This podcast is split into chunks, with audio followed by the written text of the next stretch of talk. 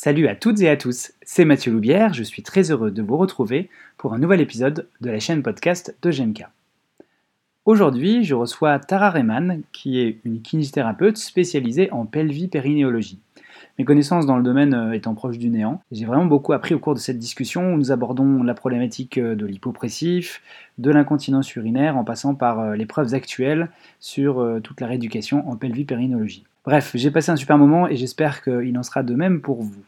Comme d'habitude, vous pouvez accéder à d'autres contenus, des interviews, des cours gratuits sur notre site internet www.gem-k.com, rubrique blog.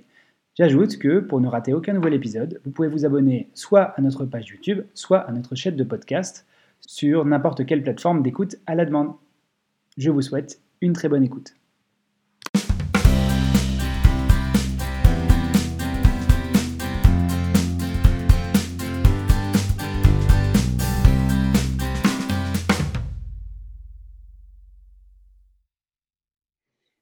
Bonjour à toutes et à tous, je suis très heureux de vous accueillir aujourd'hui pour une nouvelle interview euh, du podcast de GMK. Euh, comme d'habitude, je vais me présenter, je m'appelle Mathieu Loubière, je suis co-gérant euh, de GMK Formation. J'ai quelques conflits d'intérêts à annoncer avant de démarrer. donc, comme je l'ai dit, je suis co-gérant d'une société de formation qui organise des cours en privé dans la région centre-est. Je suis également intervenant en formation initiale et continue. Et puis, je travaille en tant que kinésithérapeute libéral dans une pratique musculo-squelettique exclusive. Ce qui fait que dans le thème aujourd'hui, je suis un profane absolu. Donc, ça va être très intéressant pour moi de discuter avec mon invité. Et euh, GMK organise dans le cadre de, la forme de, la structure des, podcasts que j'anime euh, régulièrement, euh, une à deux fois par mois, où euh, j'ai la chance d'avoir des personnes qui acceptent de discuter avec moi sur des thèmes divers et variés. Et donc aujourd'hui, j'ai vraiment le grand plaisir d'accueillir Tara Rehman. Bonjour Tara. Bonjour. Meilleurs vœux, puisqu'on est au, début. Merci. Oui, c'est vrai. Bonne année. Bonne année, bonne année. Qui, est, qui, est, en duplex spécial de la France, mais pas métropolitaine. Eh oui, de la Réunion. Ah, Saint-Denis. Il fait, euh, euh, il fait beau, il fait chaud. Il fait, euh, il fait très beau, très chaud. C'est la saison, c'est, c'est la saison des pluies normalement, mais c'est l'été, donc il fait extrêmement chaud. Mais là, ça va encore, et il pleut pas trop, donc les randonnées sont agréables et, la mer est excellente. Super. Voilà. Euh, eh bien, écoute, euh, Tara, est-ce que tu pourrais euh, éventuellement te présenter Puis, pourquoi pas, si, jamais tu as des liens d'intérêt quelconques, si tu peux aussi me les exposer? Oui, bien sûr. Alors, bah, je suis masseur kinésithérapeute depuis 2017, donc de l'IFNK de Saint-Maurice. j'ai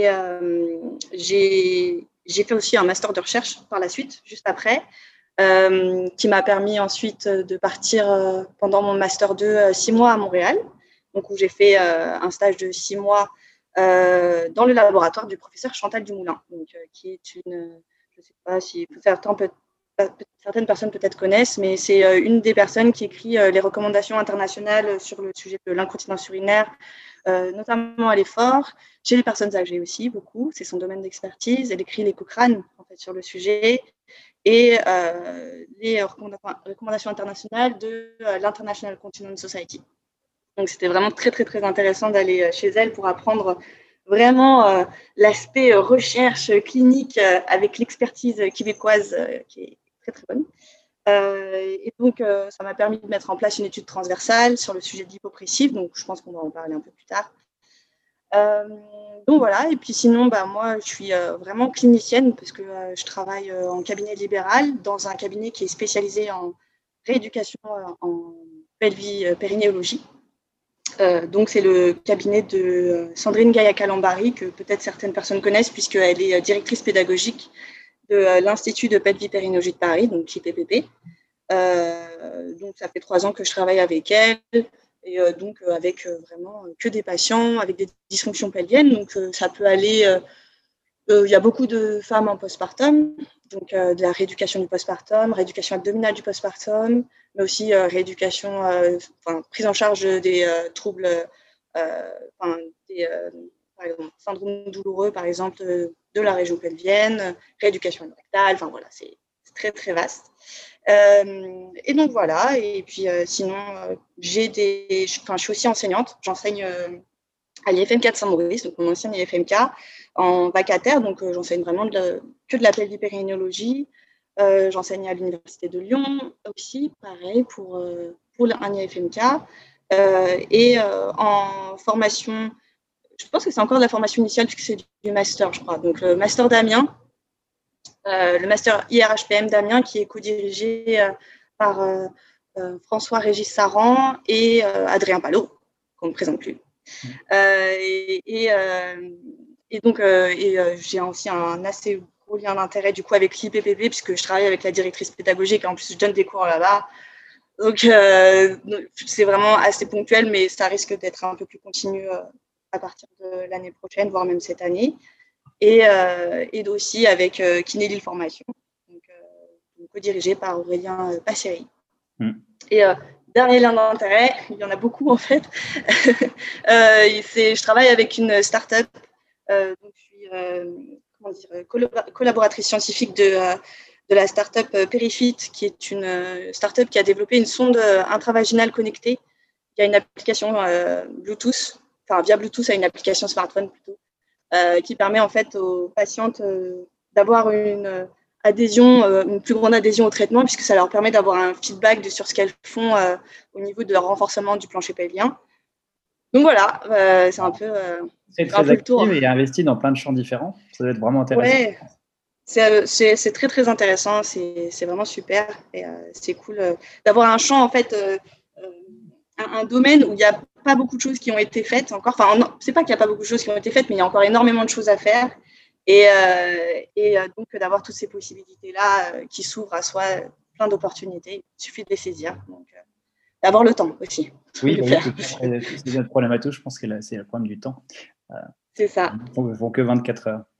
Euh, ok, super. Donc, vous l'aurez compris, euh, si, vous nous écoutez, euh, c'est qu'aujourd'hui, on va parler du domaine d'expertise de Tara. Et alors, il se trouve que je pense qu'on est diamétralement opposés. C'est-à-dire que je dois être ton antimatière, étant donné que je ne connais absolument rien en urogynéco. les derniers cours que j'ai vus, ça date de ma sortie d'école, c'était en 2005. Oh. Et, en fait, j'en ai, j'ai jamais vu, jamais, jamais, jamais de, de, patiente ni de patient dans ces domaines-là. Donc, du coup, euh, du coup, ça va être intéressant et on, je voulais qu'on qu'on démarre, qu'on définisse quelques termes pour les profanes comme moi, euh, parce que euh, on entend bien sûr la rééducation et on va aussi parler de ton, ton, mémoire de master qui a traité l'hypopressif, parce que c'était très intéressant de l'évoquer. déjà, est-ce que tu pourrais juste nous resituer un petit peu les, le cadre d'exercice en neurogynécologique pour les, les kinésithérapeutes Ouais, alors déjà, juste en parlant des termes utilisés, on dit plus urogynécologie maintenant, on dit pelvipérinéologie. Euh, parce que, en fait, euh, si tu veux, c'est vraiment, c'est assez historique en fait, mais c'est euh, parce que avant, avant les années 1990, si tu veux, il y avait vraiment une compartimentation, juste même du périnée. je, vais, je, vais, dire périnée comme ça, ce sera plus simple. Mais moi, j'ai l'habitude de dire plancher pelvien. Donc, euh, où euh, tu avais, euh, par exemple, les urologues qui s'occupaient que des problèmes urologiques, donc vessie, urètre. Après, tu avais les gynécologues qui s'occupaient, donc là, on parle que du plancher pelvien féminin, hein, mais qui s'occupaient, les gynécologues qui s'occupaient que de la partie vraiment gynéco, donc le vagin, l'utérus, voilà, les problématiques liées à ça. Et tu avais tout ce qui est gastro-entérologue, proctologue qui s'occupaient vraiment plus de la partie plus en arrière, donc que ce soit le rectum, l'anus.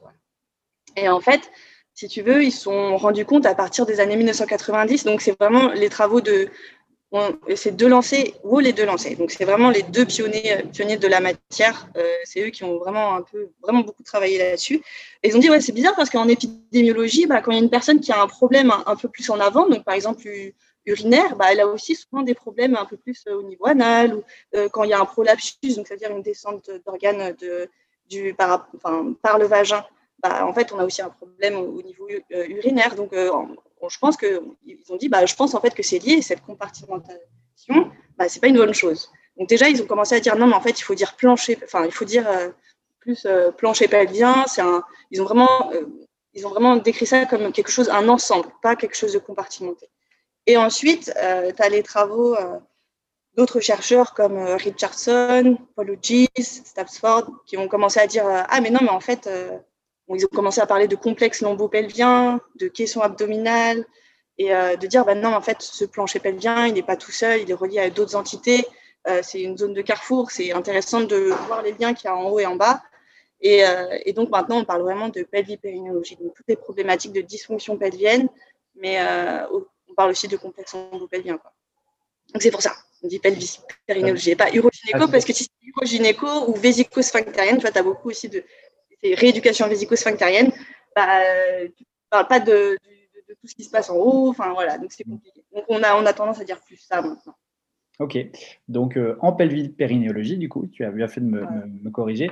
Euh, quel est le cadre d'exercice euh, d'un kiné, on va dire lambda classique Sur quoi il intervient en général Toi qui es spécialisé dans bah, en fait, euh, il va intervenir sur plein de, plein de choses. Euh, si on va prendre, imaginons, on prend juste la population féminine, euh, on va intervenir sur des problématiques d'incontinence urinaire, d'incontinence anale, de descente d'organes, de douleurs pelviennes. Donc, on appelle ça, ça peut aller de la dyspareunie, l'intromission. Donc, ça veut dire quand on introduit quelque chose dans le vagin, bah, ça fait mal, par exemple. Donc, ça a des rapports douloureux, examen gynécologique très douloureux qui, du coup, handicape la patiente.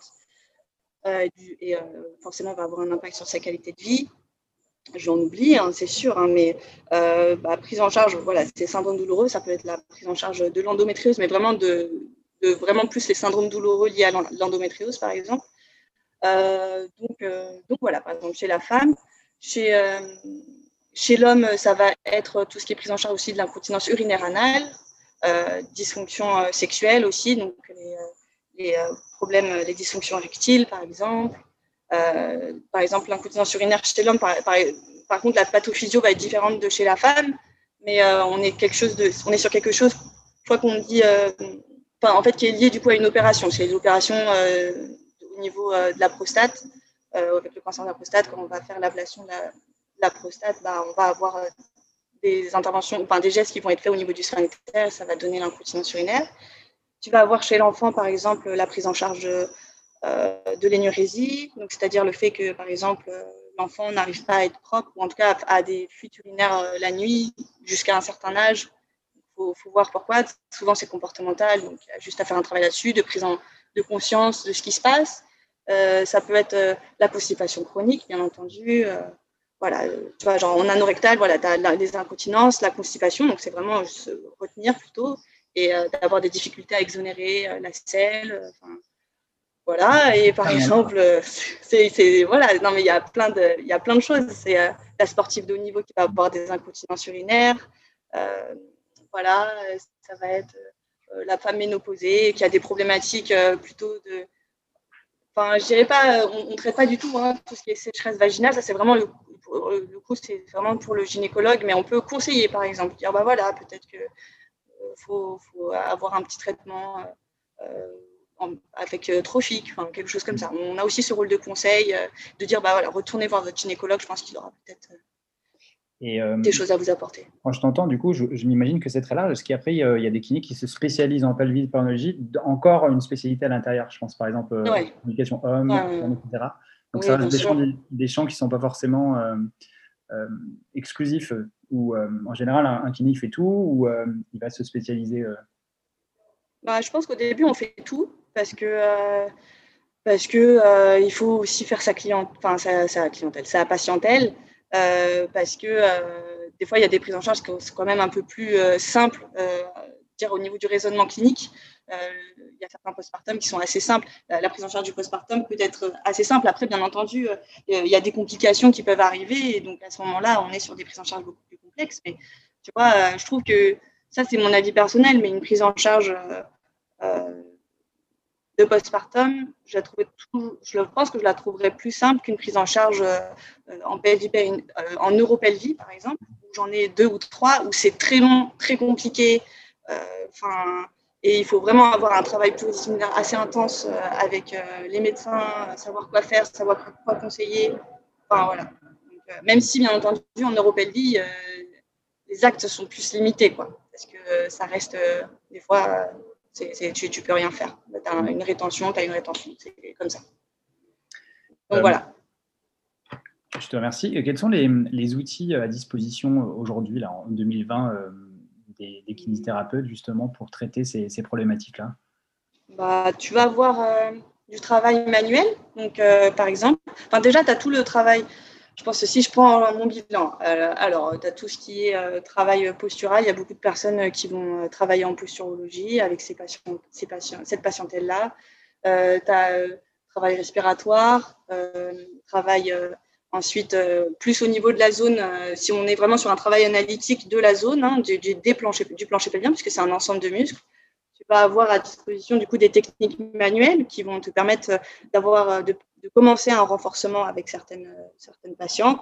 Euh, donc, euh, c'est-à-dire vraiment, tu fais un toucher vaginal et tu vas apprendre à la patiente, via un feedback qui est le tien, qui est celui du thérapeute, euh, à contracter, décontracter, avoir une modulation de la contraction, puisque c'est pas juste de serrer. Ça, c'est le problème, c'est que certains thérapeute pense que non, mais elle sert bien, il n'y a pas de problème. Et puis c'est bien, c'est bien tonique. Hein. Ah bah oui, bah c'est bien tonique, mais elle ne sait pas se décontracter, elle sait pas contracter longtemps. Enfin, voilà, il y a plein de choses qu'il faut regarder. Après, euh, ça, c'est pas mal. Moi j'aime bien utiliser cette technique-là. Je sais qu'il y a certaines personnes qui, qui ça parle moins et c'est très bien parce qu'il y a d'autres techniques qui existent. Après, tu as les techniques de biofeedback. Euh, qui, existent. Donc, c'est-à-dire qu'on va euh, utiliser, par exemple, des sondes UMG ou des sondes manométriques euh, que tu vas, c'est des sondes endovaginales, donc que tu vas insérer à l'intérieur du vagin de la personne ou euh, au niveau anal, si c'est pour un homme ou si c'est une rééducation rectale. Et tu vas demander, pareil, des contractions, etc. Et là, par contre, ça va être visualisé sur un écran et la patiente va devoir suivre soit un tracé, soit faire certaines, voilà, suivre sa contraction sur l'écran. Et ce qui est plutôt cool avec le biofeedback, quand on a la bonne sonde, c'est que ça permet de travailler en position debout.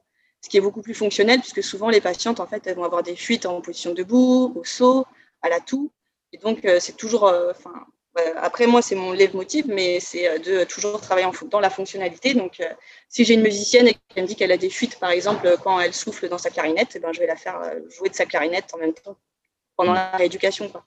Donc, tu as ça. tu as les possibilités, tu as d'autres outils comme euh, l'électrostimulation. Euh, l'électrostimulation, ça va être pareil. Tu utilises la même sonde, tu l'insères dans le vagin et tu vas induire un courant. Enfin, tu vas mettre un courant qui va permettre en fait la contraction automatique des muscles.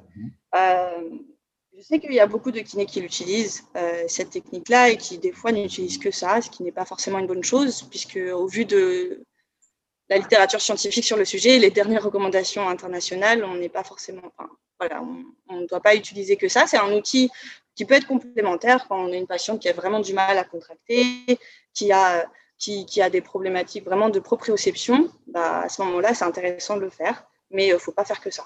Ça, c'est sûr. C'est ce que j'allais euh... te dire. Excusez-moi, je, je, te, je te, coupe. Mmh. Euh, ouais, vas-y. Je pense que dans mon esprit, euh, de ce que j'en entends, hein, donc encore une fois, je suis très profane, euh, il n'y a, y a, pas de, pas de grande différence qui est faite par certains collègues entre biofeedback et électrostime en fait. Je pense que... Ouais, alors que c'est vraiment quelque chose, il faut vraiment faire la différence entre les deux parce que la stimulation, on est sur vraiment un traitement qui est passif. C'est euh, vraiment ça. Alors que euh, le biofeedback, on est sur quelque chose qui est actif. Donc c'est la patiente qui va être acteur euh, de son traitement, dans son traitement, actrice. Et, et, donc, notre rôle à nous de kinésithérapeute, en tout cas moi c'est ce que j'ai toujours, c'est ce que j'ai compris à la fin de mes études grâce à de très bons professeurs, euh, c'est que euh, notre but, c'est de guider le patient et c'est de pas de le rendre dépendant de nous. Donc, euh, toute notre thérapie doit être avisée de cette autonomie-là du patient et donc on doit lui apprendre à, se débrouiller tout seul. Et moi, mon but à la fin, c'est que la patiente elle soit capable de contracter tout seul, qu'elle soit capable de gérer certaines situations toute seule. Et donc, elle ne saura le faire qu'en s'entraînant avec moi, en lui montrant, euh, et en la, mettant dans des, situations où moi je suis là pour la guider, les mêmes situations, en disant bah voilà, regardez, quand vous faites ça, ça va. Quand vous, enfin, il faut s'entraîner pour, arriver à ça. Euh, ok, d'accord, on y va ensemble et c'est parti. Mais on ne peut y arriver qu'en rendant la patiente actrice et le patient aussi, euh, et pas en, étant que sur des traitements passifs. Donc, et, franchement, en fait, c'est la littérature elle est assez claire sur le sujet, c'est que l'électrostimulation pour ça, euh, c'est un bon moyen proprio, mais à partir du moment où votre patiente est assez contractée, bah, c'est bon. Il faut arrêter l'électrostime, on va sur de l'actif et on va sur de la fonctionnalité, parce que sinon, euh, hmm. ça ne sert à rien. C'est valable, valable, également, enfin, dans mon champ musculo-squelettique, c'est clairement valable ça. Hein. S'il n'y a pas de commande ah, accompagné, euh, avec, ce n'est pas très utile.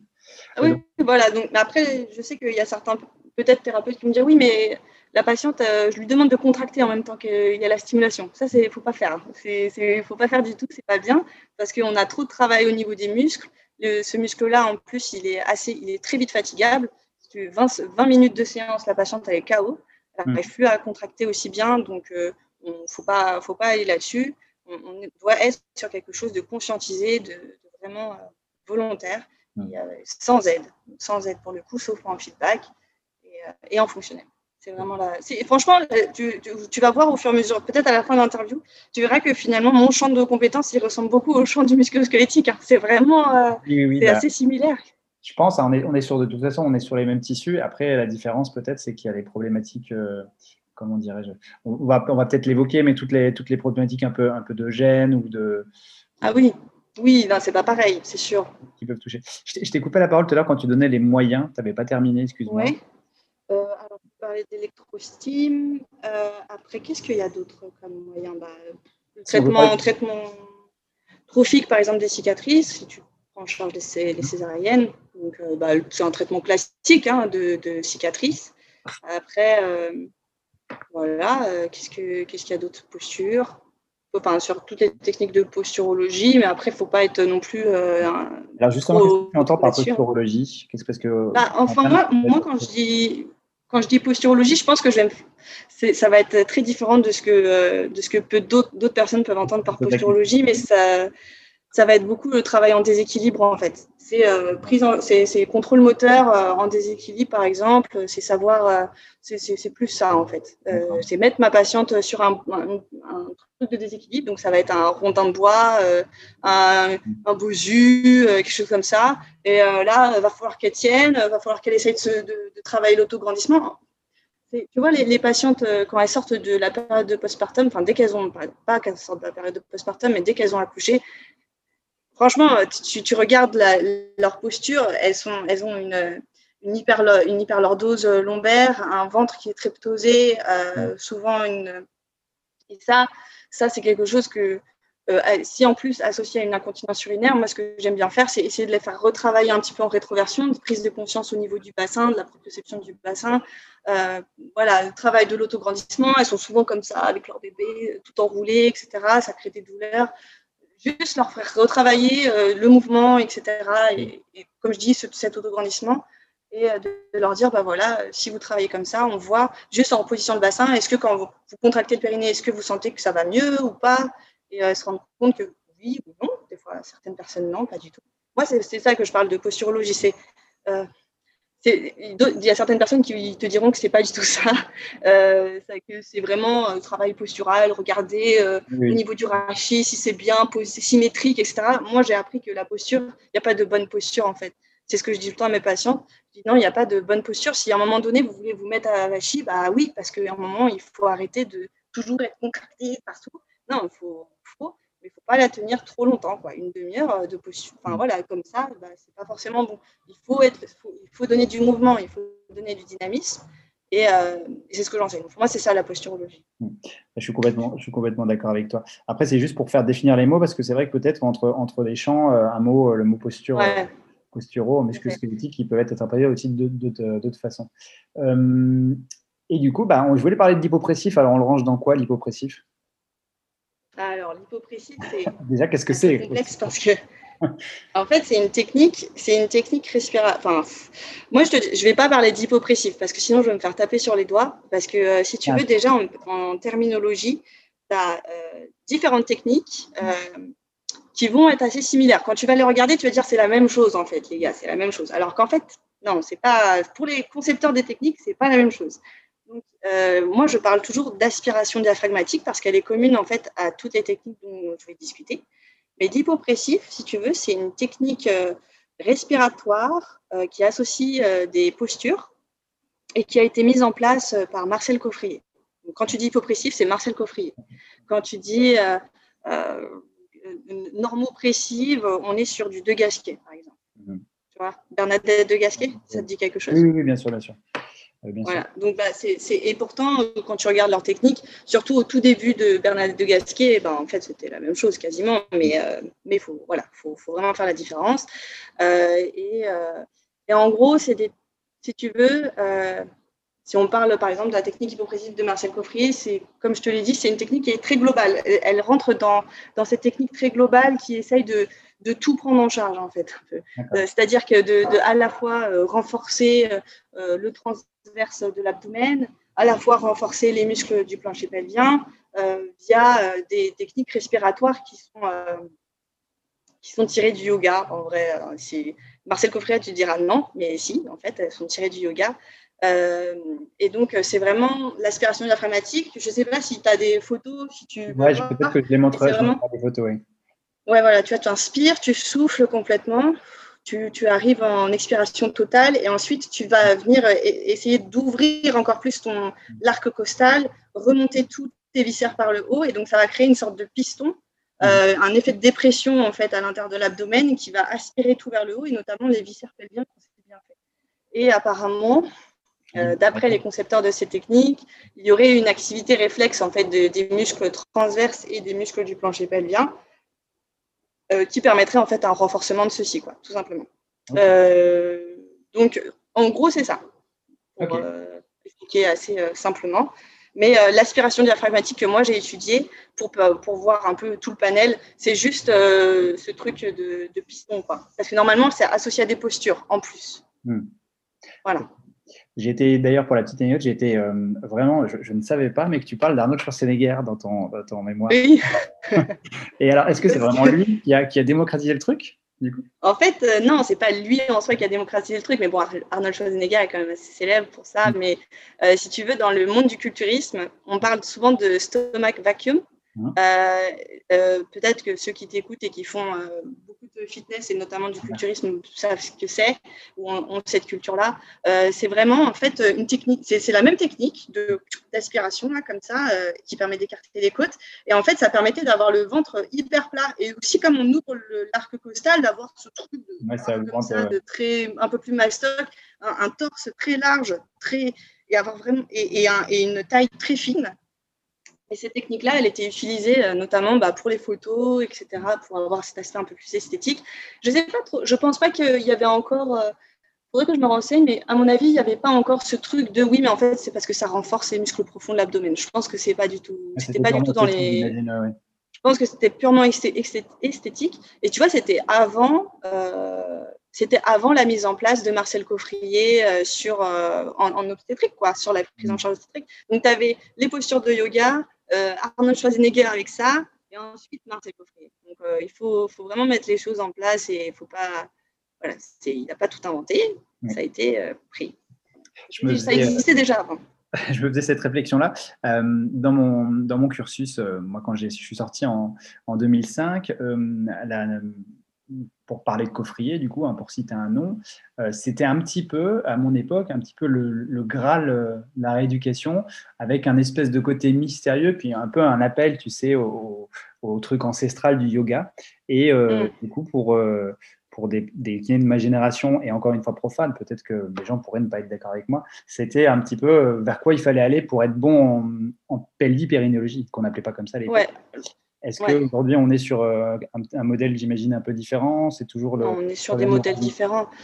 En fait, ce qui est vraiment bien avec euh, cet essor, peut-être euh, vraiment avec toutes ces techniques très globales, donc celle de Marcel Coffrier, celle de Bernadette de Gasquet, le low pressure fitness, qui est un peu l'héritier de, de, des techniques de Marcel Coffrier, mais qui est plus situé dans l'Amérique du Sud et aussi au Canada, c'est que il y a eu cet essor de, techniques très globales où tu n'avais pas juste besoin de, faire ces touchés-là, tu vois. Il y a mm. beaucoup, je pense que ça a été, c'était bien pour ces personnes-là qui ne se sentaient pas à l'aise avec le toucher, euh, avec ce côté très, euh, bah, c'est, invasif quand même comme, euh, comme prise en charge, et donc se dire que bah, on pouvait déjà rééduquer sans, sans toucher en interne. Je pense que ça, c'était un peu la révolution. Et, et ensuite, sur le fait que je pense que ça a aussi été la révolution dans le fait que bah, euh, les kinés utilisaient des techniques très, enfin, hyper précises pour rééduquer, par exemple, euh, au niveau abdominal, avec des crunchs, avec euh, des, voilà, des, techniques qui engendraient énormément de pression à l'intérieur de l'abdomen, dirigées vers le bas au niveau du plancher pelvien, donc qui étaient possiblement qui étaient délétères pour le plancher pelvien. Et donc, il y avait aussi cette technique-là qui disait, mais oui, mais en fait, là, ça pousse pas vers le bas. Et en plus, ça rééduque aussi les abdos. Donc, c'est tout bénef, c'est vraiment bien.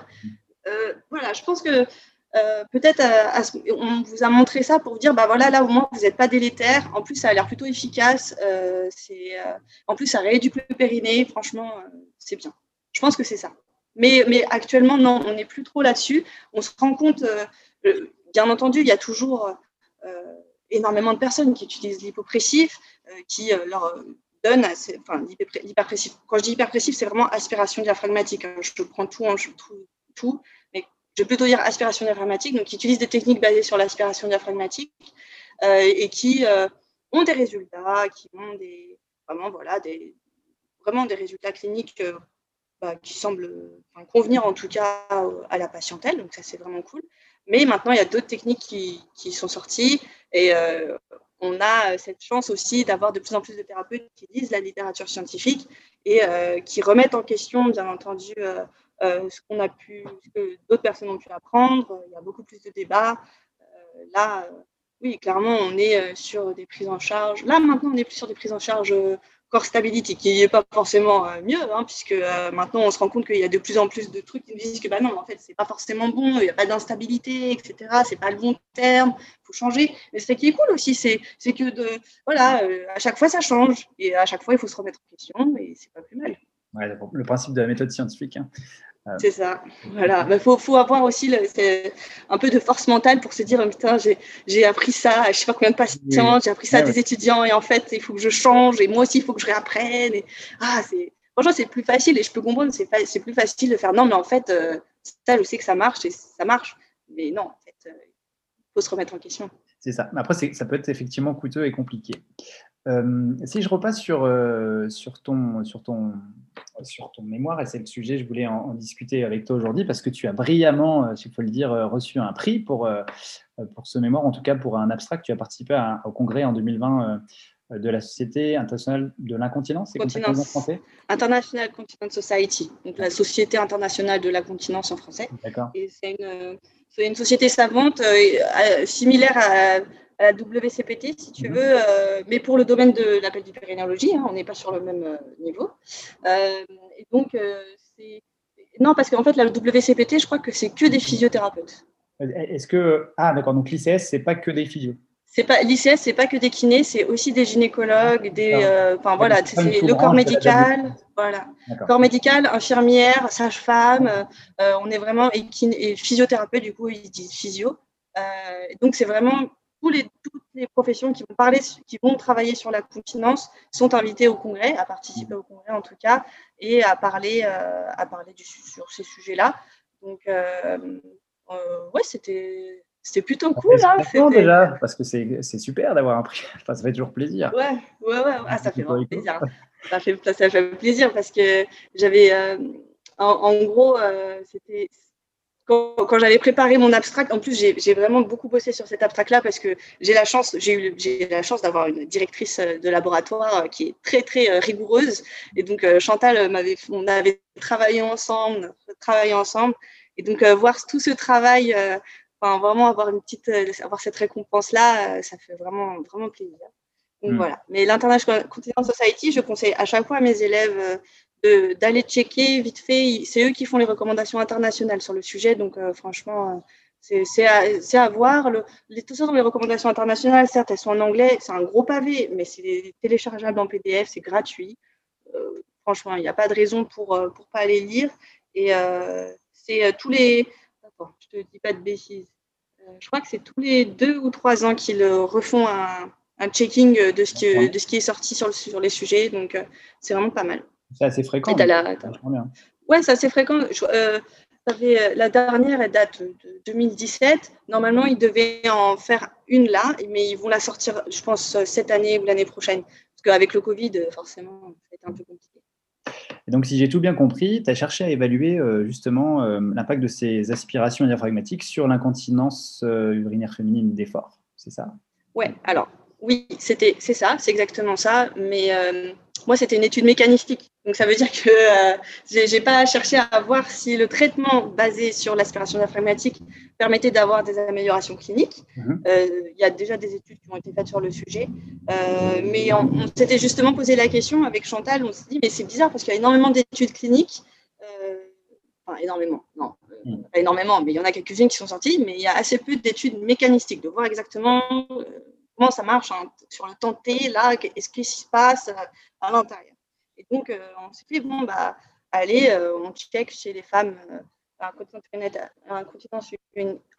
urinaire à l'effort, qu'est-ce qui se passe à l'intérieur du vagin, en fait, qu'est-ce qui se passe au niveau des pressions à l'intérieur du vagin quand on fait une aspiration diaphragmatique, et qu'est-ce qui se passe quand on fait une aspiration diaphragmatique avec posture, puisque finalement, une vraie technique hypopressive, low posture fitness, les anciennes de De Gasquet, c'était associé à des postures. Donc, est-ce que la posture ramène quelque chose? Euh, et euh, comparé à euh, du coup, un modèle qu'on connaît bien, qui est la contraction maximale volontaire des muscles du plancher qui est la contraction analytique. comment dire on, connaît à peu près tout sur cette contraction-là. On a déjà fait des études dynamométriques. dynamométriques. Attends. Euh, c'est quoi, c'est quoi cet outil? Je ne sais plus le nom de l'outil. Euh, je, je, rechercherai, je te redirai. Euh, en tout cas, des études de pression, des études de force, on, sait à peu près. Donc, on, savait c'était quoi le modèle et on, s'est dit, bah, on va checker, on va comparer. Et c'est cette contraction-là qu'on utilise pour le renforcement et on sait que ce renforcement marche. Donc, et, et, donc, on a utilisé en fait un outil de. C'est un biofeedback manométrique. Donc, mais qui était assez particulier parce que euh, il permettait en fait, il avait huit capteurs de pression tout le long du vagin. Un vagin, ça fait 7 cm à peu près euh, de longueur, et donc il te fait euh, tout le profil de pression tout le long du vagin en fait. Donc ça permet vraiment de savoir qu'est-ce qui se passe tout le long, est-ce qu'il a une contraction ou pas? on savait à peu près, d'après certaines études, où était situé le pic de pression des muscles du plancher pelvien, donc c'est environ à 3,5 cm de l'entrée du vagin. Et euh, il y avait maintenant certaines études qui, euh, il y a certaines études de Jennifer Kruger notamment, euh, qui a été, qui a été la personne qui a créé cet outil-là. Donc, elle a, avant même de créer cet outil-là, elle avait déjà fait pas mal déjà, avait déjà, fait, déjà fait pas mal Si, tu as un écho As un écho? Ah non, c'est bon. Non, moi j'entends l'écho. Non, moi j'entends l'écho, c'est bizarre.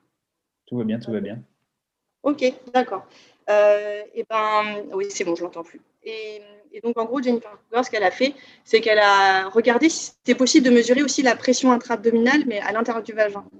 Parce que c'est peut-être, si c'est trop compliqué pour toi, tu, me dis de réexpliquer. Mais en gros, quand tu mesures la pression à l'intérieur du vagin, euh, si tu utilises qu'un seul petit capteur, par exemple, tu vois déjà ton capteur, il bouge tout le long du vagin. Et en plus de ça, imaginons euh, que tu veux mesurer la pression à l'intérieur du vagin quand, quand ça se contracte, tu vois. Si je pousse euh, en bas, avec mon abdomen, si je fais une manœuvre de Vassalva, il va y avoir une augmentation de pression à l'intérieur du vagin, mais ce n'est pas parce que je contracte, c'est parce que je pousse. Et donc, à chaque fois, il y a ce biais énorme quand tu mesures la pression à l'intérieur du vagin, en faisant des, mesures manométriques, euh, de, euh, de ben oui, mais est-ce que je mesure vraiment la contraction ou est-ce qu'il n'y a pas une poussée vers le, bas Est-ce qu'il n'y a pas la pression intra-abdominale qui va, qui, va être un biais quoi. Donc, à chaque fois, ce qu'on fait, c'est que soit on met une sonde intra, intrarectale, en plus de la sonde intravaginale, ce qui est très invasif pour le patient et voilà, c'est compliqué. Ou alors on passe, euh, c'est nasogastrique, je crois. Donc c'est pas mm. génial. Mais là, ce qui est plutôt cool, c'est que euh, c'est que tu fais tout en même temps. Donc euh, là, c'était bien. et, donc on avait cet outil-là qui voilà, c'est ça. Elle permet à la fois de mesurer la pression intra-abdominale normalement et aussi la pression, la pression engendrée par la contraction des muscles du plancher pelvien. Tout ça par voie vaginale c'est beaucoup moins invasif et euh, euh, c'est, ça te permet de vraiment comprendre ce qui se passe. D'accord. Donc voilà, euh, c'était ça mon étude. si, je continue, tu me, tu me dis si j'ai, si j'ai bien compris. Dans l'état de l'art, il y a des études qui ont été faites sur l'efficacité de ces techniques hypopressives, si j'utilise ce terme générique, si tu me permets cette, ce raccourci. et du, coup, alors, il ne me semble pas que tu l'aies dit, l'état de l'art dit quoi par rapport à ça? Est-ce que ça fonctionne ou ça ne fonctionne pas ou oui et non? Comme d'habitude C'est pas gentil comme question, ça. Euh, alors, alors, euh, alors euh, comment dire? Mécanistiquement, les études pourrait montrer que ça fonctionne un peu. Ça fonctionne un peu. Donc, les études mécanistiques. Ah, mais, en fait, au, niveau, au, niveau, clinique, au niveau clinique, ça marche pas. Au niveau clinique, ah, d'accord, ça, ça marche pas. Au niveau clinique, ça marche pas. Comparé à, une, à un renforcement euh, analytique des muscles du plancher pelvien, ça marche pas. D'accord, donc ça n'apporte pas, de, ça n'apporte pas plus d'effet. En fait, la problématique qu'on a dans la littérature scientifique, c'est qu'il y a assez peu de personnes qui ont fait. Je compare juste la contraction euh, des muscles du plancher pelvien versus hypopressif pur. Beaucoup de gens, beaucoup de littérature a fait. Enfin, dans la littérature, on a beaucoup de. Je compare la contraction des muscles du plancher pelvien versus hypopressif plus contraction des muscles du plancher pelvien. Donc, bah, c'est pas vraiment ça. Et en plus de ça, bah, en fait, ça n'apporte rien. Donc, euh, c'est. Euh, c'est euh, ouais, ça ça apporte pas plus que ça au niveau de l'incontinence urinaire. Beaucoup de personnes vont dire oui, mais ça permet de remonter aussi les prolapsus. Ça ne remonte pas les prolapsus, en tout cas mhm. Ça n'influence pas le pop Q en fait au début ou à la fin. Et après, au niveau mécanistique, c'est un, peu plus mitigé. Il y a des gens qui disent que oui, en fait, ça permet de, par rapport au repos, par rapport au repos, il y a une différence, mais par rapport à une contraction des muscles du plancher pelvien, ça, c'est pas, c'est pas bon. Enfin, c'est pas bon. Ça, c'est, la contraction des muscles du plancher pelvien, il y a une plus grande différence entre le repos versus euh, aspiration diaphragmatique et le repos. D'accord. Donc ça, éveille une, autre question pour moi. Euh, est-ce que euh, on est d'accord que ce sont des exercices euh, est-ce que on peut imaginer que si la patiente ou le patient utilise ce type de, contraction avant un effort, est-ce que ça diminue le risque d'avoir des accidents ou pas, des fuites urinaires, des choses comme ça? Quand tu, quand tu fais l'aspiration diaphragmatique ou quand tu fais la contraction des muscles si j'ai bien compris, euh, l'aspiration diaphragmatique, ça peut être utilisé en séance pour éduquer ses, patientes. Et euh, mhm. est-ce que c'est utilisé que dans ce cadre-là ou après on apprend aux patientes, par exemple, sur un effort, dire voilà, vous allez faire tel effort-là, pensez à faire une contraction, une aspiration pour protéger votre, votre plancher périnéal Je pense que oui. Euh, alors moi, je l'utilise. En fait, le truc, c'est que moi, j'utilise assez peu l'aspiration diaphragmatique maintenant, vu que j'ai fait mon mémoire dessus et que je sais que, enfin, voilà, c'est assez mitigé, etc. Donc, j'utilise que sur certaines certains trucs où je sens que ça peut marcher avec la patiente. Euh, je, demande très, très, très, très, très rarement à la patiente de le faire à la maison parce que euh, souvent c'est mal fait, tout simplement, mmh. euh, parce que la patiente n'arrive pas, forcément, pas forcément à le faire bien. je sais qu'il y a certains thérapeutes qui essayent de le mettre en place en auto-exercice à la maison.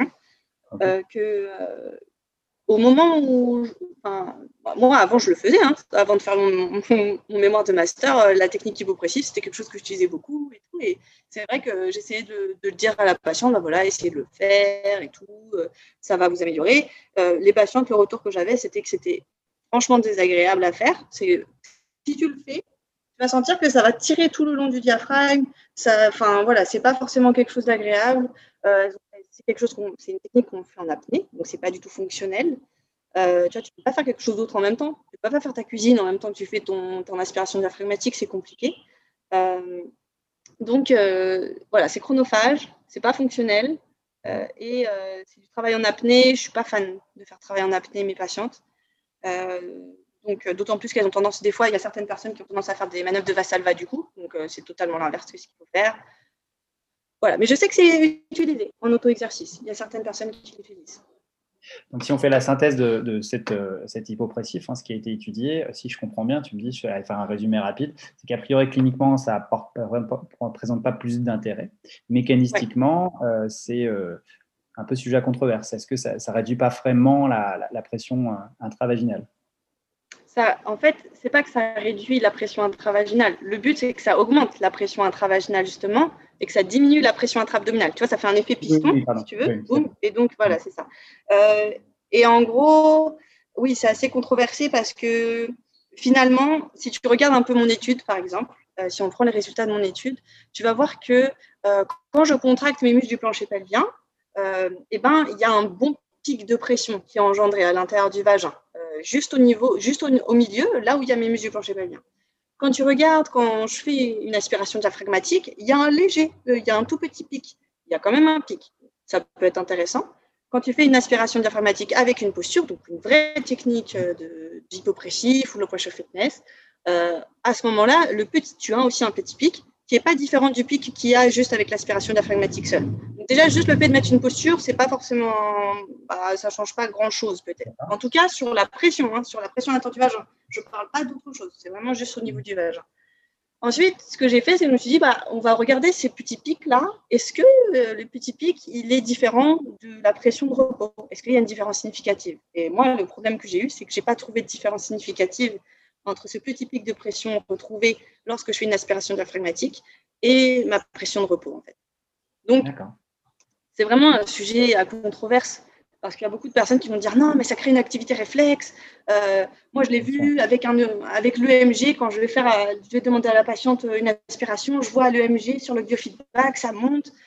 Déjà, il faut faire attention. L'EMG à l'intérieur du vagin, euh, bah, la, problématique de l'EMG de base, c'est qu'on a beaucoup de bruit. Donc, euh, il faut vraiment faire attention à mettre les capteurs là où il y a les muscles et que si on fait une contraction d'autres muscles, bah, on va avoir une augmentation au niveau du feedback qui n'est pas forcément liée en fait à une contraction des muscles du plancher pelvien. Donc, il faut, franchement, faire vraiment attention à ça. Euh, euh, et, c'est de la controverse. C'est très controversé en fait, ces techniques-là. Donc, il mm. faut faire attention à ce qu'on peut lui, à, ce qu'on peut dire, ce qu'on apporte en fait aux patients. Mais c'est une technique qui est intéressante sur d'autres choses. Hein. Franchement, euh, sur l'aspect proprioceptif. Voilà. Est-ce qu'on ne peut pas l'utiliser euh, Moi, je pense aux travaux de Paul notamment, qui sont utilisés dans le cadre. Alors, on n'est pas là pour, euh, pour discuter trop de l'instabilité lombale, qui est sujet très à controverse pour certains. C'est des problématiques de terme pour moi. Est-ce qu'on ne peut pas imaginer effectivement que cette rééducation-là, elle a un, intérêt chez le patient lombalgique, par exemple, ne serait-ce que pour, pour on va dire, le, changer la proprioception, pour améliorer le contrôle moteur, pour proposer des mouvements différents? Bah, euh, je pense que ça peut être vraiment intéressant pour le patient, pour essayer de. Les patientes qui, si je, vois avec mes patientes à moi, euh, qui ont des problématiques pour contracter, par exemple, on se rend compte que, bah, comme je l'avais dit, aspiration diaphragmatique seule égale aspiration diaphragmatique avec, avec euh, contraction des muscles du plancher pelvien. Non, pardon, je n'ai rien dit. Pardon, contraction des muscles du plancher pelvien égale aspiration diaphragmatique avec la contraction. Donc, quand ils n'arrivent pas à contracter tout seul, des fois, juste le fait de lui faire une aspiration diaphragmatique, ça l'aide. En fait, euh, il y a une petite ascension viscérale. Elle se dit Ah, je sens quelque chose qui se passe à l'intérieur de mon vagin et tout, j'arrive à mieux contracter. pour l'aspect proprioceptif, c'est plutôt cool. Il y a un article qui est sorti sur le sujet, justement, donc ça peut être intéressant. Euh, chez les patientes, euh, pareil, pour la rééducation abdominale, où je sens que l'abdomen, c'est difficile pour elles de toucher, pour, pour avoir une visualisation de leur abdomen, toujours l'aspect proprioceptif je leur fais faire ça. Ça permet de mobiliser à l'intérieur. Euh, pour les patients lombalgiques, euh, je l'ai déjà utilisé euh, quand je faisais encore à l'époque, quand je faisais d'autres patients. Je l'avais déjà utilisé. Ça peut être aussi intéressant, mais c'est toujours la même problématique. C'est pourquoi on l'utilise. Est-ce que tu l'utilises pour l'aspect oui, mais c'est parce que ça contracte le transverse? Alors oui, peut-être, mais on ne le sait pas parce que la seule étude qui est sortie sur le sujet là-dessus, bah, en fait, elles utilisaient des EMG de surface pour aller euh, mesurer le transverse. Et l'EMG de surface, bah, c'est toujours la même problématique avec l'EMG, c'est que tu ne peux pas aller choper l'activité électrique d'un muscle aussi profond, donc c'est compliqué. Euh, mais euh, ça peut être, intéressant. Ça, donne du mouvement à l'intérieur, c'est plutôt cool. C'est quand tu as, des, organes congestionnés, quand tu as des douleurs un peu abdominales, ça peut être intéressant. Donc j'utilise pour ça, par exemple les constipations chroniques, ça peut être intéressant aussi. En plus du massage abdominal, ça leur permet de voilà d'être autonome. Hein. C'est toujours la même chose. Donc ouais, j'utilise vraiment pour ça. Mais c'est des choses assez spécifiques et même euh, même des fois en fait, euh, il y a certaines patientes, bah, en fait ça va marcher chez certaines patientes, donc euh, autant y aller. On s'en fout, c'est pas grave si c'est pas prouvé ou quoi que ce soit, mais si ça marche, bah, on y va. Mhm. Mais bon, il faut toujours avoir dans l'esprit qu'il faut essayer avant les trucs un peu plus recommandés, un peu plus efficaces. Quoi. Enfin, pas efficaces, mais on sait qu'il y a plus de preuves dessus. Je préfère utiliser ça d'abord, et puis si ça ne marche pas, bah, on va sur les autres trucs. Voilà. Bien sûr. Euh, je voulais te poser une dernière question, euh, parce que bah, je ne connaissais pas les chiffres exacts, mais je savais qu'il y avait une grande partie euh, des femmes qui avaient des. Enfin, une grande partie il y avait une partie non négligeable de femmes qui avaient des fuites urinaires et euh, notamment, euh, alors je ne parle pas des physios, mais notamment il y en a beaucoup qui se disent que c'est normal. Donc, est-ce que qu'est-ce qu'on fait aujourd'hui en 2020 avec les preuves qui sont à ta disposition sur ces problèmes de, fuite urinaire à l'effort? Qu'est-ce qui, qu'est-ce qui te paraît être vraiment le, le, top de la réduc et qu'est-ce qu'il faut, qu'est-ce qu'il faut pas rater? Alors, déjà, je voulais juste rebondir sur un truc que tu avais dit tout au début quand tu disais que que tu n'avais jamais vu en fait de patientes qui avaient des fuites urinaires. Moi, je suis sûre que tu en as vu, mais c'est juste ah, qu'elles t'en ont pas parlé. Oui, mais en fait, c'est un peu, mais, mais, mais c'est la problématique en fait qu'on a là, c'est qu'il y a plein de physios et il y a plein de femmes qui vont pas en parler, qui en ont en fait, qui ne vont pas en parler, et plein de physios qui vont pas, malgré les cours qu'on donne, malgré euh, le fait que c'est de plus en plus mis en avant par le Conseil de l'ordre, je crois qu'il y a eu, une, il me semble qu'il y a eu vraiment une grosse campagne sur, euh, sur le fait que euh, le kiné a la possibilité de prendre en charge les incontinences urinaires à l'effort, les incontinences urinaires par urgenterie. Il y a d'autres types d'incontinences urinaires, bien entendu, que l'effort. Et, et donc, enfin, mais les femmes n'osent pas vraiment parler. Donc, c'est vraiment au physio d'aller essayer de essayer de poser quelques petites questions comme ça. Euh, la sportive, par exemple, qu'on prend en charge pour des problématiques un peu du bassin, bah, vous n'avez pas de fuite euh, pendant l'effort, etc. Enfin voilà, c'est notre rôle à nous de, poser certaines questions. C'est ce que j'enseigne en master, en fait, de euh, vraiment faire ça. Et pour répondre à ta question de qu'est-ce qui se fait maintenant c'est quoi, en gros, c'est quoi les recommandations internationales sur les prises en charge C'est ça, D'accord. Mais demain, je dois, prendre une patiente euh, avec cette problématique-là, qu'est-ce que je lui fais? Qu'est-ce que tu fais? Déjà, tu fais beaucoup d'éducation thérapeutique. Donc, euh, ces patientes-là, tu vois, par exemple, elles vont avoir tendance à arrêter de boire parce qu'elles euh, elles, se disent, bah, si je ne bois pas, je ne vais pas avoir de fuite. Sauf que le problème, c'est qu'il faut leur expliquer que c'est qu'en faisant cette technique-là, elles réduisent de certes de 20% par exemple leur fuite urinaire, mais elles augmentent drastiquement le risque d'avoir une infection urinaire qui va poser des problèmes de fuite urinaire, en fait. Donc, euh, ce n'est pas la chose à faire, par exemple. Euh, c'est euh, de, leur, dire que, par exemple, la constipation, tu vas me dire, ça n'a rien à voir, Tara, la constipation, c'est derrière, ce n'est pas, pas des fuites. Mais en fait, la constipation, ça va engendrer des manœuvres de Vassalva quotidiennes qui vont être délétères, en fait, pour le périnée. Donc déjà juste faire voilà l'éducation de bah, voilà la posture à la selle, euh, le, comportement mictionnel, de dire, bah voilà, vous me dites que vous allez 10 fois aux toilettes, mais vous buvez euh, combien 2 litres d'eau par jour ou 3 litres d'eau par jour? Bah non, je bois que 5. Non, en plus, je bois pas beaucoup, je bois 75 centilitres. C'est que c'est bizarre, il y a un problème. Il faut, et en, fait, il faut, ce qu'il faut comprendre, c'est que, par exemple, toi, tu, tu peux poser des questions et même si tu ne sais pas prendre en charge, tu peux réorienter. C'est pas, c'est pas grave. Tu réorientes et tu dis, bah, là, je pense que euh, c'est pas normal. Il, faut faire comprendre à la patiente que c'est pas normal, parce qu'il y a beaucoup de patients qui disent, bah oui, mais bon, vous savez, euh, je suis ménopausée, euh, c'est bon, euh, c'est normal. Ma grand-mère, elle a eu ça, ma mère, elle a eu ça, ma soeur, elle a ça. On fait, bah, en fait, je pense que c'est, il faut faire quelque chose. Donc, dire vraiment faire l'éducation thérapeutique, dire, bah non, mais en fait, c'est pas normal. On peut soigner, vous n'êtes pas obligé de passer par la case opération. Déjà aussi, il y a un gros travail à faire euh, auprès des médecins, certains médecins qui ne savent pas que pour l'incontinence urinaire, à l'effort notamment, la première intention, c'est la kiné. On, a vraiment ce rôle-là de, euh, à court terme, on sait que la kiné, elle est hyper efficace. Donc, euh, au lieu de passer direct par la case opération avec tous les risques qu'on peut avoir de complications, etc., on peut d'abord être sur un traitement conservateur et donc, euh, c'est pas mal quand même, c'est plutôt cool de dire que bah, on peut être euh, acteur là-dessus. Je ne parle pas sur le moyen terme, long terme, où les études, euh, là, sont un peu moins bonnes. enfin, moins bonnes, dans le sens où elles montrent qu'il y a moins de résultats. Donc, ça, c'est plutôt dommage encore pour nous. Mais je pense que c'est parce qu'il faut encore plus d'études pour montrer que c'est possible.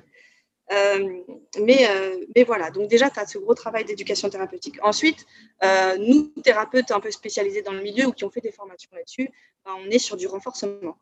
sur l'incontinence urinaire à l'effort, on est sur du. Vraiment, les recommandations, c'est renforcement analytique des muscles du plancher pelvien. Donc, donc c'est ça, avec toutes, certaines, avec toutes les modalités dessus de, de travail en endurance, travail en explosivité, travail voilà, enfin, de travail proprioceptif, euh, travail de la force. Euh, voilà. Donc, ça va, être, ça va être ça, par exemple. Et ensuite, bien entendu, chaque thérapeute euh, va faire un peu différemment, mais il y a aussi le travail abdominal, un petit peu à faire, travail de la respiration. il y a tout ça un peu à côté, mais, en, mais vraiment, ça va être le renforcement. Analytique, volontaire. C'est vraiment volontaire. Il ne faut pas que ça soit de la STEAM. Voilà.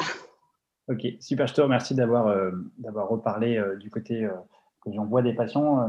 je voulais en parler pendant cette interview, le côté un peu honteux, pas que pour, pour les patientes, mais aussi parfois pour les thérapeutes. C'est pas forcément évident.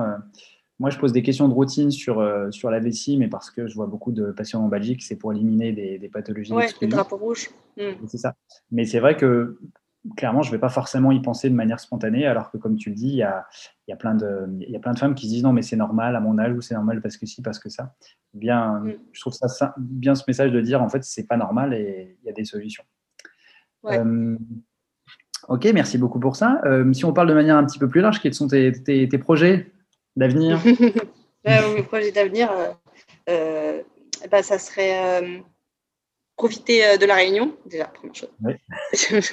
Deuxième chose, euh, ça serait, bah là, en fait, euh, je pense que j'ai le droit de le dire, je poserai la question, mais bon, ça va faire un peu de pub, c'est pas mal. Je, suis en train, il y a Adrien Palot qui a, sorti une collection.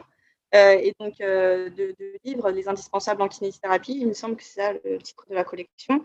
et donc, il a, il m'en avait parlé il m'a dit bah, ça serait cool qu'il y ait un livre sur la pelvipérinologie dans la collection parce que c'est un domaine qui est assez peu euh, mis en avant. Euh, euh, et, donc, bah, il y a ce livre-là sur lequel on travaille, donc qui va, je pense, sortir d'ici cette année, j'espère.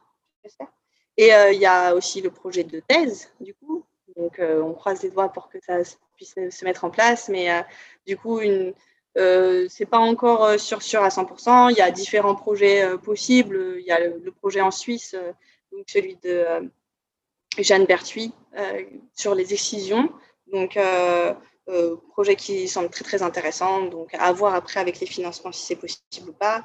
et est-ce qu'il y avait un autre projet de thèse? Je sais, enfin, je sais plus. Il doit y avoir d'autres projets de thèse dans le coin. C'est toujours la même chose. En fait, c'est ça qui est compliqué. Si, si, seulement en fait on avait aussi, ou alors peut-être je cherche pas assez, mais euh, mais j'ai pas trouvé de projet de thèse en pelvipérinologie pure en France en fait. Je suis obligée de m'expat à chaque fois. Tu vois, le, master, je suis obligée de, me, partir à, Montréal, ce qui est ultra cool. Je, m'en plains pas, mais euh, c'est quand même, euh, enfin, c'est dommage en fait très dommage. Il n'y a pas trop de labos spécifiques pays ici, quoi. Mais bon, hmm. voilà, donc ça serait ça. Le projet, ça, prochain projet, c'est la thèse. Et, euh, et ensuite, euh, peut-être euh, retravailler avec certaines startups, parce qu'il y a des startups super cool qui commencent à sortir dans le milieu. Et, et en pédipérinologie, il y a quelques trucs super sympas à mettre en place. Donc voilà. Ah, j'imagine ce que j'allais te poser comme question. Euh, on est à un monde où les technologies, elles, se développent à vitesse grand V, puis elles, elles, intègrent nos vies. Et je me disais, euh, doit exister quand même des applications déjà sur, euh, pour justement aider les femmes et les hommes, ça? ouais, bah, Quelle est la part du marché? Je ne me rends pas compte. Est-ce que c'est très utilisé, ça, par... Non. Non, c'est pas très utilisé encore. Ça commence, mais pas encore parce que c'est onéreux en fait pour les patientes. Tu vois, genre par exemple, Euh, on, est sur la.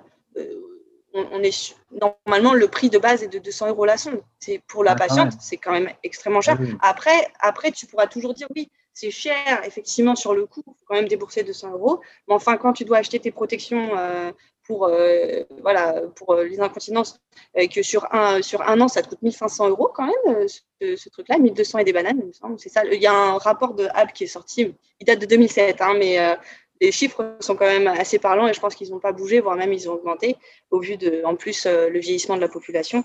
Euh, donc, on est sur des.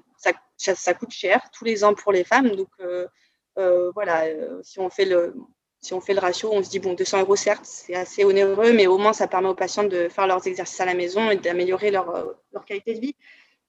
On peut voir ça comme ça. On peut voir ça comme ça. Mais ça reste quand même assez cher, tu vois. Je l'utilise, je, je le propose pas à tout le monde, pas à toutes les patientes, euh, parce que euh, ça sert à rien d'acheter une sonde si c'est pour qu'elle reste dans le tiroir. Donc euh, c'est toujours, toujours la même chose. On essaye de checker, de faire des petits entretiens motivationnels, de, de regarder un petit peu en commençant à faire des petits auto-exercices, faire est-ce que vous êtes capable de les faire?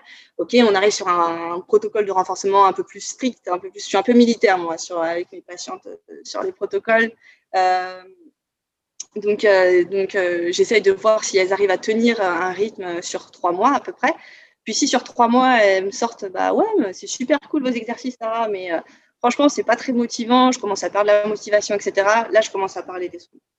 Mais pas directement et pas pour tout le monde. Parce que voilà. Mais ouais, voilà, c'est ça. Mais il y a différents types de sondes, etc. Après, ça dépend de ce que veut la patiente. voilà, ça dépend. Ok, super. Merci beaucoup. Euh, j'aime bien poser deux questions pour finir euh, les interviews. Euh, ces deux questions où, si jamais tu avais une baguette magique, si tu devais revenir en arrière, si tu devais changer quelque chose dans ton parcours professionnel, c'est pas obligé, hein, ce serait quoi? Et si on parle de manière plus large de la profession en France, en général, est-ce que tu penses qu'il y aurait quelque chose qui, pourrait qui aurait pu être changé ou qui aurait pu être accéléré ou que sais-je, ralenti?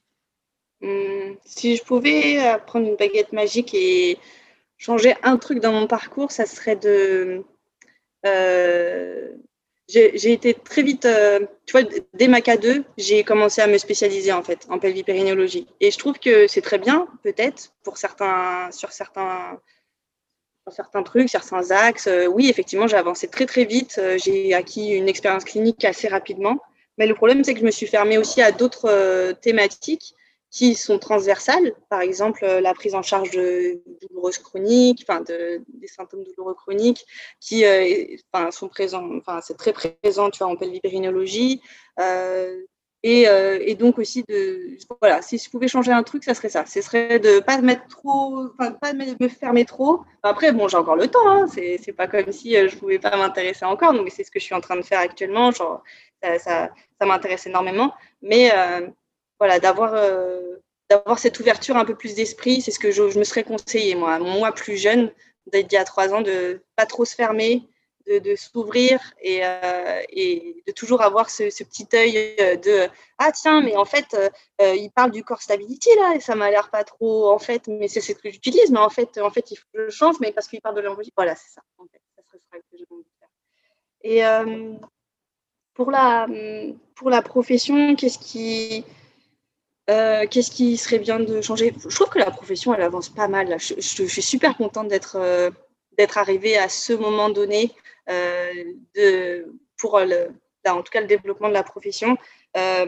on est vraiment à une période charnière, je trouve, où on est en plein université. Enfin voilà, y a, on a ce pied dans l'université, voilà, plein de jeunes chercheurs euh, super trop cool euh, qui commencent à dire oui, mais en fait, maintenant, il faut construire des projets de thèse, des, laboratoires, euh, il faut, construire des masters pour que les jeunes étudiants puissent mettre en place des projets de thèse. On a ce côté beaucoup plus littérature scientifique, sans oublier, bien entendu, le côté un peu plus empirique, expérience clinique, etc.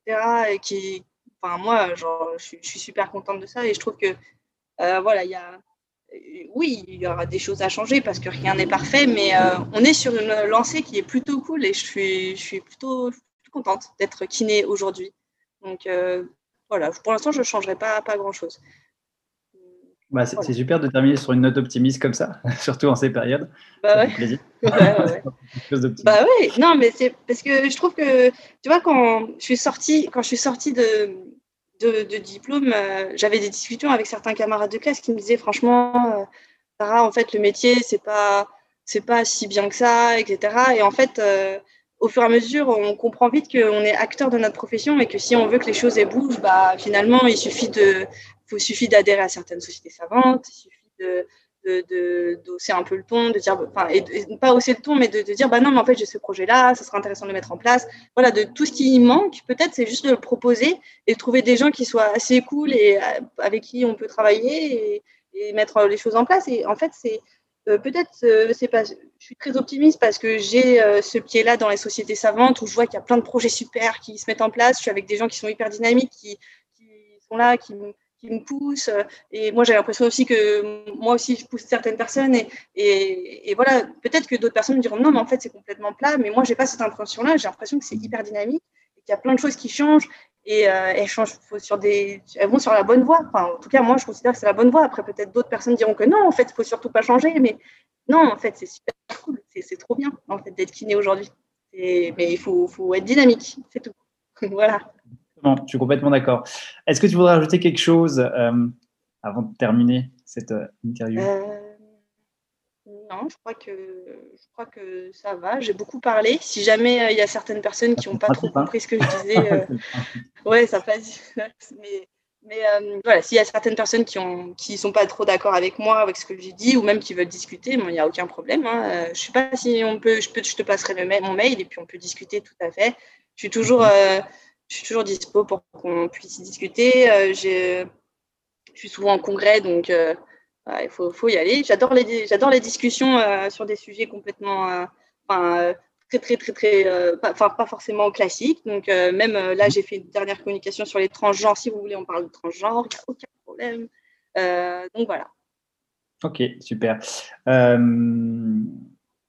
Tu viens de dire un truc parce que je voulais te poser des questions sur les transgenres justement, mais ce sera ah. peut-être l'occasion d'une autre discussion. Parce ah, oui, une, autre discussion.